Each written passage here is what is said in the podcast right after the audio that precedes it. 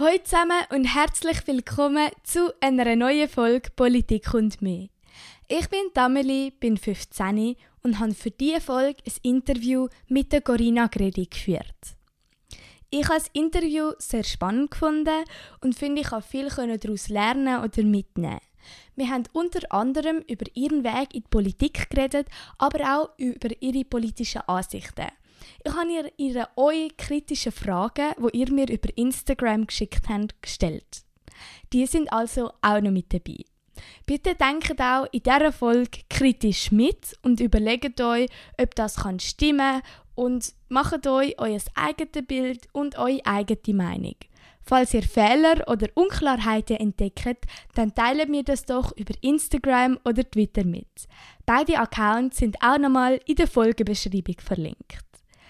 In diesem Fall würde ich sagen, starten wir jetzt direkt ins Interview. Ich wünsche euch viel Spaß und los geht's. Also, danke vielmals, hast du dir Zeit genommen für das heutige Interview. Könntest Sehr du dich vorstellen? Ich bin Corinna Gredig. Ich werde jetzt dann im September 33. Bin Nationalrätin für die Grünliberalen im Kanton Zürich. Ich engagiere mich politisch eigentlich schon länger in ganz unterschiedlichen Organisationen. Ich habe an der Uni Zürich Politikwissenschaft und Volkswirtschaft studiert und bin jetzt äh, neben dem Nationalratsmandat auch noch Co-Präsidentin der Kantonalpartei und habe das GLP Lab, das Politlabor, aufgebaut. Interessant. Eben, du hast gesagt, du bist Nationalrätin.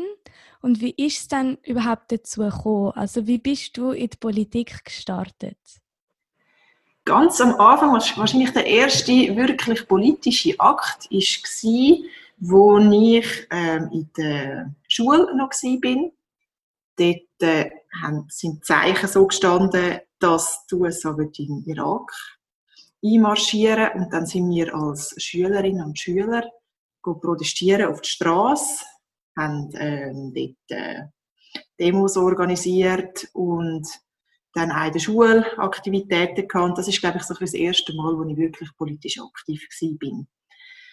Nachher ist dann, bin ich eher im NGO-Bereich Ich habe mal noch für eine, für eine Entwicklungshilfsorganisation geschafft und dann äh, nachher bin ich an der Uni dann, als ich als selber auch Politikwissenschaft studiert habe, habe ich mir dort die Parteien ganz genau angeschaut, habe ein Smart Vote auch gemacht.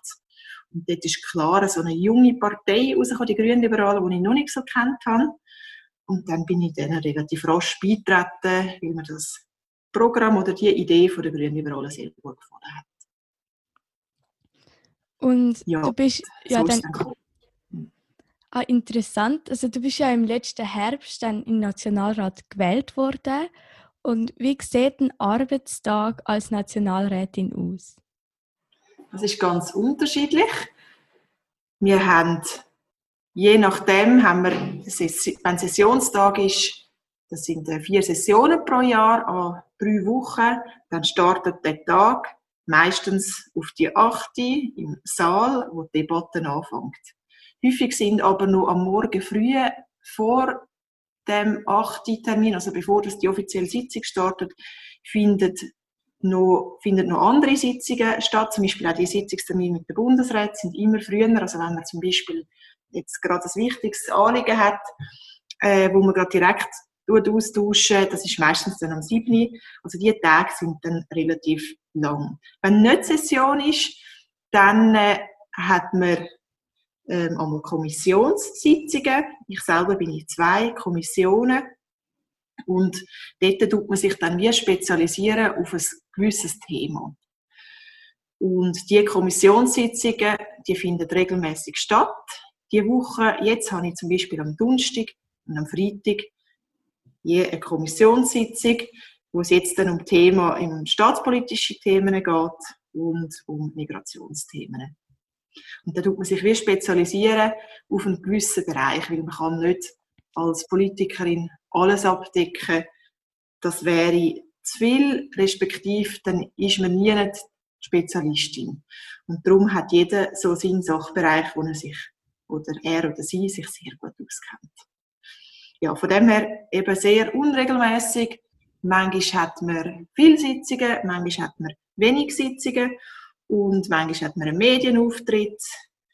Etwa die geht man vielleicht eine Schulklasse oder zu einem Verein, geht die Anliegen aufnehmen, geht mit den Leuten reden. Das ist auch sehr ein wichtiger Teil, den man macht.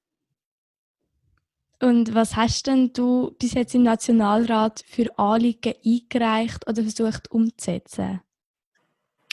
Ein wichtiges Anliegen war mir, dass der Zugang zum Zivildienst nicht verschärft wird. Der Zivildienst ist der Dienst, wo man kann machen kann, wenn man das Militär nicht, ähm, nicht äh, will machen aus Gewissensgründen. Das sind Zivildienstleistungen, zum Beispiel aushelfen in Altersheimen, in sonstigen Sozialeinrichtungen, teilweise auch in Schulen oder in Kindertagesstätten oder dann auch in Forstbetrieben etc. Und dort hat man wählen, den Zugang zum Zivildienst verschärfen, schwieriger machen, weil ähm, gesagt worden ist, dass es im Militärdienst selber zu wenig Leute hat. Das selber ist umstritten, ob es wirklich zu wenig Leute haben wird in Zukunft. Aber nichtsdestotrotz habe ich gefunden, wenn die eine Institution äh, das Problem hat, dann kann es nicht die Lösung sein, dass man einfach die andere Institution schwächen Ich wollte einen starken, Äh, starken Militärdienst, aber auch Zivildienst soll stark sein. Man muss nicht beide Institutionen schwach machen, dann hat niemand gewonnen. Wir haben uns da überparteilich mit jungen Parlamentarierinnen und Parlamentariern aus anderen Fraktionen dafür eingesetzt, dass der Zivildienst eben nicht geschwächt wird. Das ist relativ lang gegangen. Wir haben uns sicher ein halbes Jahr austauscht und im Juni hat dann der Nationalrat in der Schlussabstimmung, Schlussabstimmung ist so die letzte Abstimmung überhaupt, gefunden, nein, er will das jetzt nicht, so wie das hier jetzt davor liegt.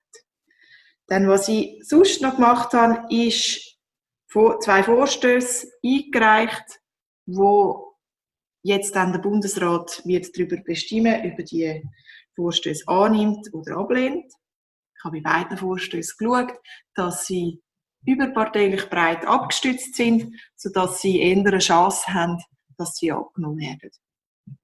In einem Vorstöß geht es einerseits darum, dass wir Coworking Space schauen, wie man die könnte ähm, fördern. Ein Coworking Space ist ein Arbeitsplatz, wo man wo verschiedene Leute aus einem Dorf oder aus einem Quartier können angehen. Das ist wie ein Büro, wo man quasi seinen eigenen Laptop aufklappen kann und dann zusammen tut, tut für sich selber das, was man selber macht oder das eigene Geschäft für sie bringen. Aber eben, man pendelt dann nicht mehr, sondern ist selber, man bleibt in dem Quartier, wo man eben wohnt oder im Dorf, wo man eben wohnt. Der Vorteil von so einem Coworking Space ist, dass eben die Leute nicht pendeln müssen. Das ist einerseits ökologischer und entlastet auch die Infrastrukturen.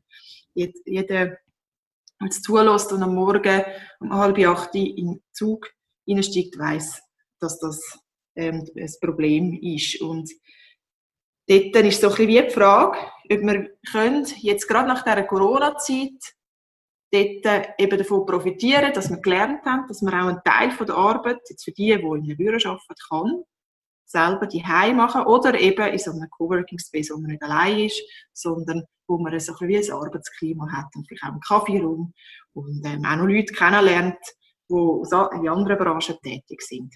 Das ist, das ist das eine, das haben wir eingereicht mit Parlamentarierinnen und Parlamentariern aus allen Fraktionen.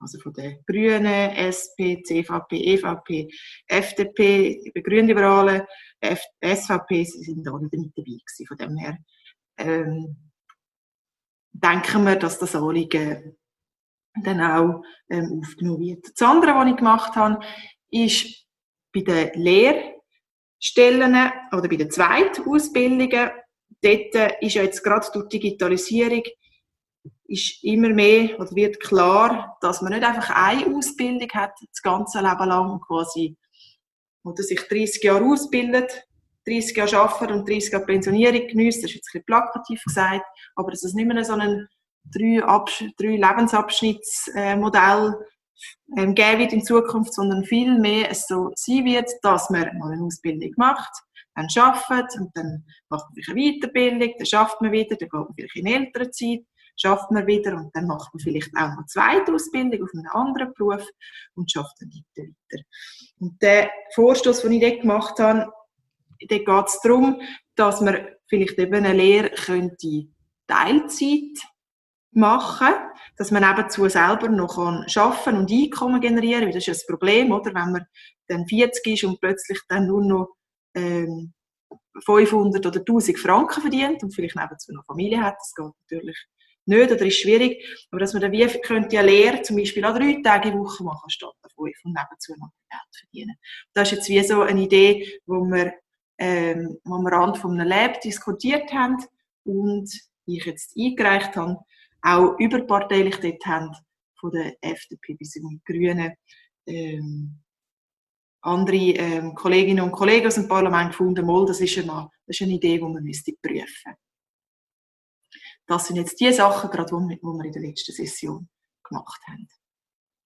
Ja, und du hast jetzt auch den ökologischen Aspekt angesprochen, wo es um Coworking Space gegangen ist. Und ähm, ja, Klimawandel ist ja ein Problem, wo wir momentan als ganze Gesellschaft in dem Sinne zu bewältigen haben oder herausfinden, wie wir damit umgehen wollen.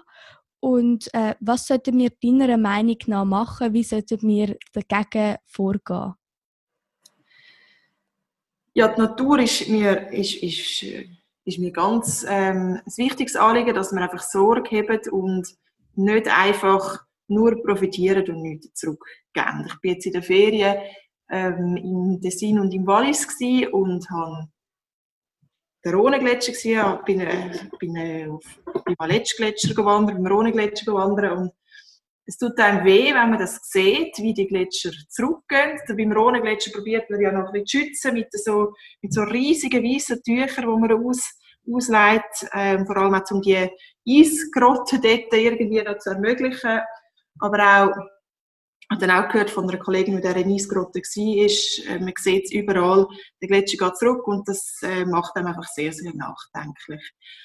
Wir selber, die, wir äh, Grünliberalen, setzen uns für Nachhaltigkeit in allen Lebensbereichen ein und natürlich ähm, müssen wir das möglichst bald schaffen und nicht, wir können nicht nur schauen, machen wir es beim einen, nur beim Verkehr, sondern wir müssen es wirklich überall probieren schaffen. Das fängt an beim Gebäudebereich, beim Essen, wo wir ähm, auch schauen dass wir dort, ähm, dass wir ökologischer unterwegs sind, bei der Mobilität und dann auch bei der Wirtschaft. Und wir haben dort äh, überall Vorstöße eingereicht oder sind dran am, am aktiv mitschaffen, damit wir auf allen Bereichen nachhaltiger werden.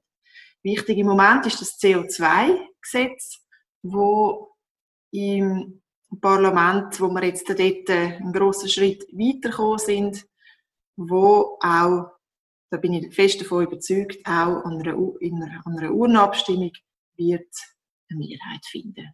Das ist auch wichtig. Ähm, wir sind Brückenbauer zwischen links und rechts. Wir würden am liebsten noch viel weiter gehen, aber uns ist auch bewusst, dass wir lieber den Spatz in der Hand als die Daumen auf dem Dach haben. Du hast jetzt gerade das CO2-Gesetz angesprochen. Willst du kurz erklären, worum es da geht? Ja, also ganz, ich probiere es ganz oberflächlich äh, zu machen. Es geht darum, einfach, dass man schlussendlich für die Klimaschäden oder Umweltschäden, die man verursacht, eben auch zahlt. Ganz normal in einem Laden, wenn ich ähm, ein Rivell abstelle, dann zahle ich da dafür ähm, 4,50 Franken zum Beispiel und ähm, muss damit zahle ich alles, was das Rivella gekostet hat. Bei der Natur ist es aber, oder bei Klimaschäden ist es eben nicht so, dass man eben alles zahlt, was man verursacht. Wenn man heute eine Flugreise macht beispielsweise, dann zahlt man teilweise gleich viel, oder wenn ich auf London würde fliegen, würde ich gleich viel zahlen, wie wenn ich ins Tessin mit dem Zug gehe. Und das sagt einem eigentlich schon der gesunde Menschenverstand, dass da etwas nicht kann stimmen dass da irgendwie etwas, äh, ein Fehler im System ist.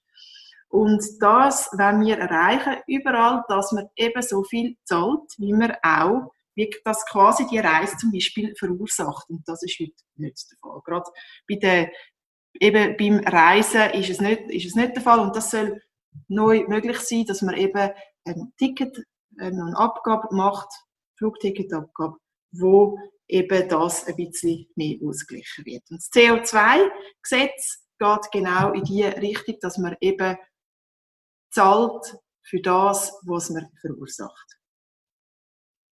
Also, wenn ich das richtig verstanden habe, dann versucht man weh, ähm, auch mit der Wirtschaft umweltfreundlicher zu werden. Kann man das so sagen? Ja, es ist nicht das Gegeneinander, sondern es probieren die Wirtschaft, die Gesellschaft und die Umwelt auf einen Nenner zu bringen. Das ist echt die Idee, die ursprüngliche Idee der Grünliberalen.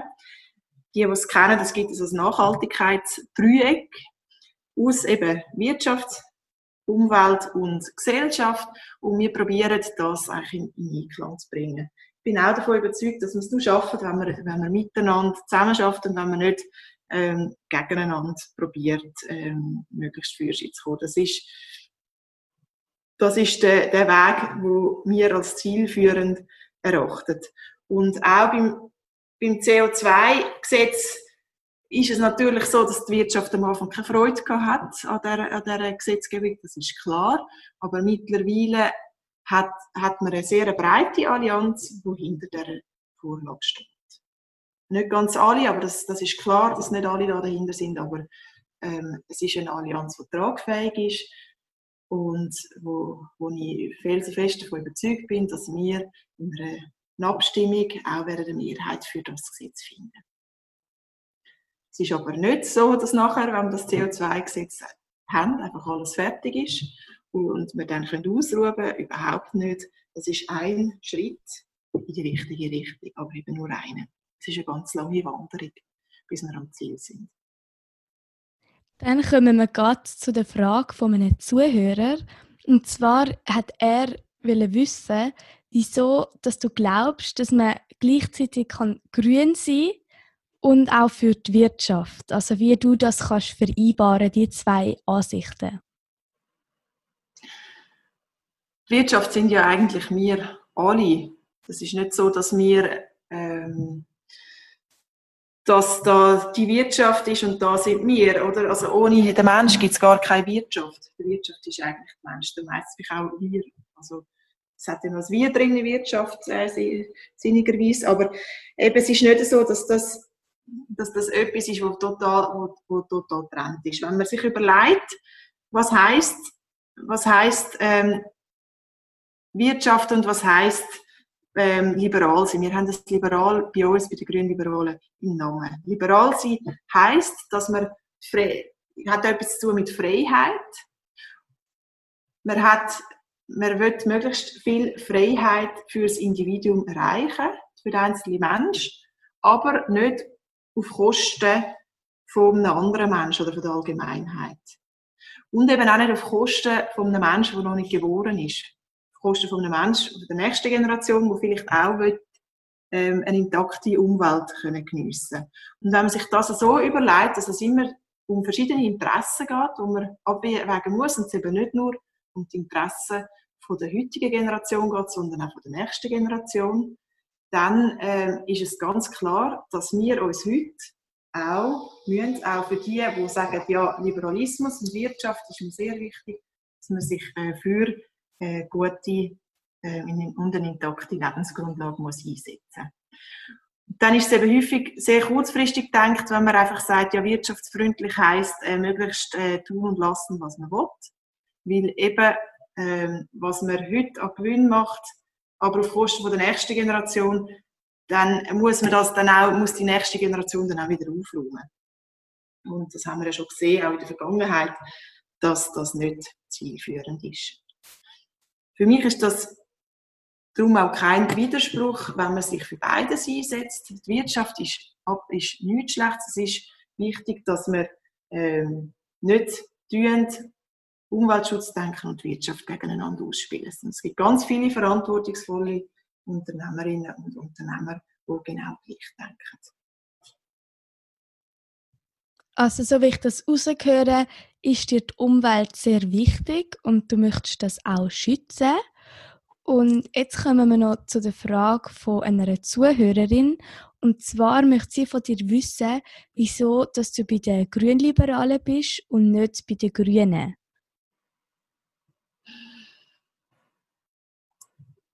Genau, da, da darum, weil mir das, die, die Balance oder das Brückenbau zwischen links und rechts sehr wichtig ist und sehr zentral. Und ähm, ich überzeugt bin, dass man nur ähm, auf einen grünen Zweig kommt, wenn man eben beides probiert, in ein, oder alle drei mit der Gesellschaftsebene probiert, in ein Gleichgewicht zu bringen. Die Grünen arbeiten wir aber sehr gut zusammen, gerade wenn es um Umweltanliegen geht. Dort haben wir einen gemeinsamen Nenner, oder auch wenn es jetzt um, um gesellschaftsliberale Themen geht, zum Beispiel die Ehe für alle, oder ähm, auch darum geht, um Gleichstellungsthemen, dort arbeiten wir sehr gut zusammen.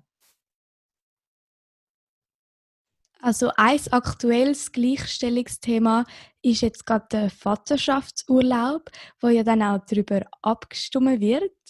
Und jetzt äh, ist noch die Frage von einer Zuhörerin, ob du für oder gegen den Vaterschaftsurlaub bist, also was dort deine Haltung ist und ja deine Begründung dazu. Ich bin ganz klar für einen Vaterschaftsurlaub, wobei ich eigentlich noch gerne würde oder gerne dort weitergegangen wäre, hin zu einer älteren Zeit, wo ähm, Vater und Mutter genau gleich viel Wochen frei, also frei eben nicht frei, aber sich dann eben um das Baby kümmern. Das wäre mein Ideal und dort äh, würde ich unbedingt an. Das ist, finde ich, ganz, ganz ein wichtiger Schritt hin zu tatsächlicher Gleichstellung. Vaterschaftsurlaub ist jetzt ein erster Schritt in diese Richtung.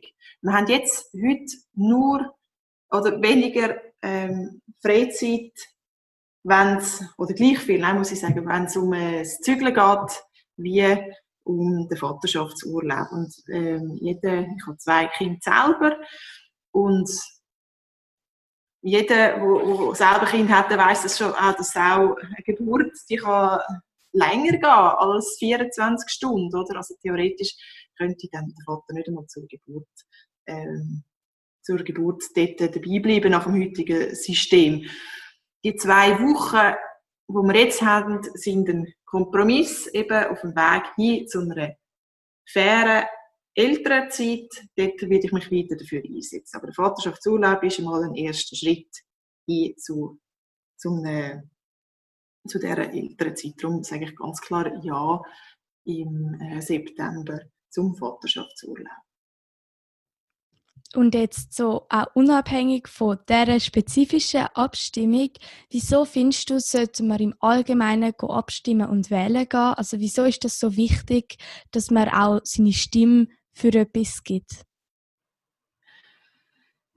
Wir haben, nächstes Jahr haben wir ein Jubiläum, 50 Jahre Frauenstimmrecht.